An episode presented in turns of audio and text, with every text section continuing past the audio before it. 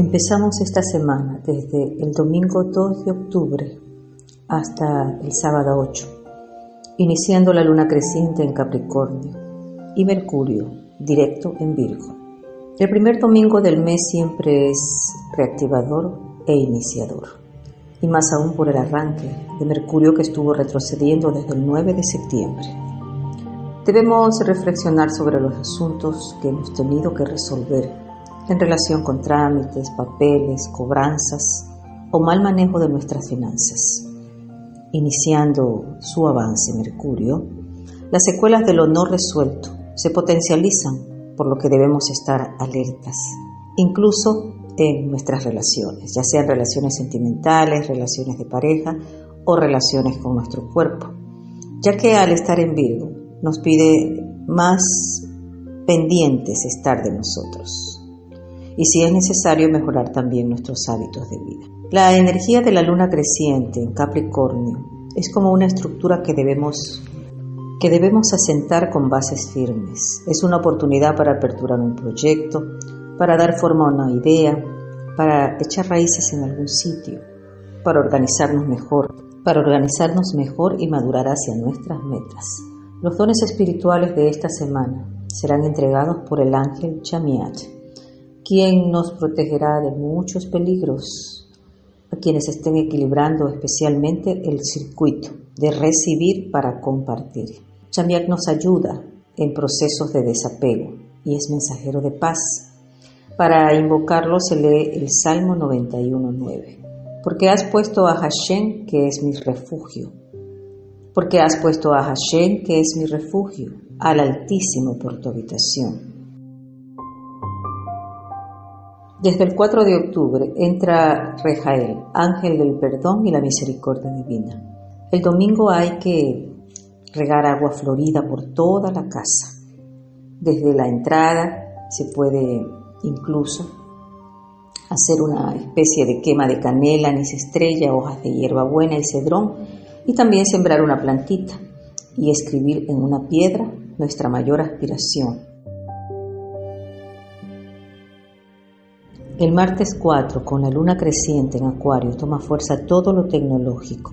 Hasta el miércoles eh, es un potencial de ideas inspiradoras. Hasta el día miércoles hay un potencial de ideas inspiradoras, chispazos de ingenio y creatividad, pero no nos regocijemos en nuestro ego ni en exceso de confianza, porque también pueden ser momentos impredecibles si no hemos cerrado ciclos adecuadamente. El 6 y el 7 con la luna en Pisces pueden aflorar cargas emocionales. Y como la luna creciente se inició en Capricornio, si no hemos echado raíces o no hemos limpiado raíces, no pretendamos seguir avanzando y más aún si con nuestras ofensas hemos causado dolor y sufrimiento. Esta luna hipersensible es un llamado a reconectar, a reconectarnos con nuestra pureza, para ver la perfección en todo lo que nos rodea.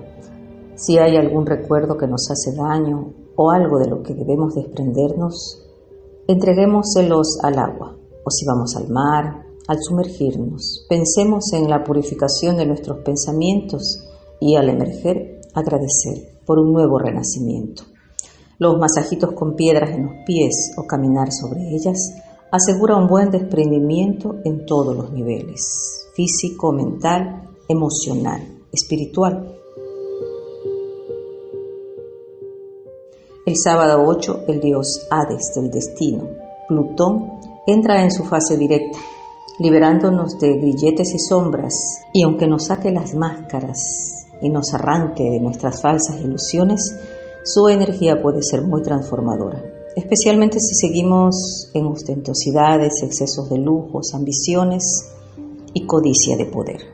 Si hay personas poderosas e importantes alrededor de nosotros y no sentimos esa buena vibra, es mejor alejarse y no sostener cosas que más tarde puedan repercutir, aún en las mismas relaciones cuando nos sometemos o somos parte del cuadro, verdú, víctima.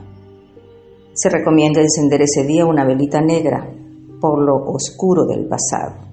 Escribir el nombre desde la base hacia la mecha untar la vela con ajo machacado, encenderla y hacer un círculo de sal marina negra. Luego al consumirse, encender una vela roja para activar la fuerza de la luna en Aries, que empieza en su fase llena. Limpiamos primero la cabeza, el rostro, ¿no? Y tomamos una hoja de laurel seco entre nuestras manos. Cerramos los ojos y pedimos al universo todo lo que necesitamos en lo económico. Debe ser un pedido claro y con la cantidad precisa. Una vez que la vela se ha consumido, en una ventana abierta soplamos las cenizas de la vela roja.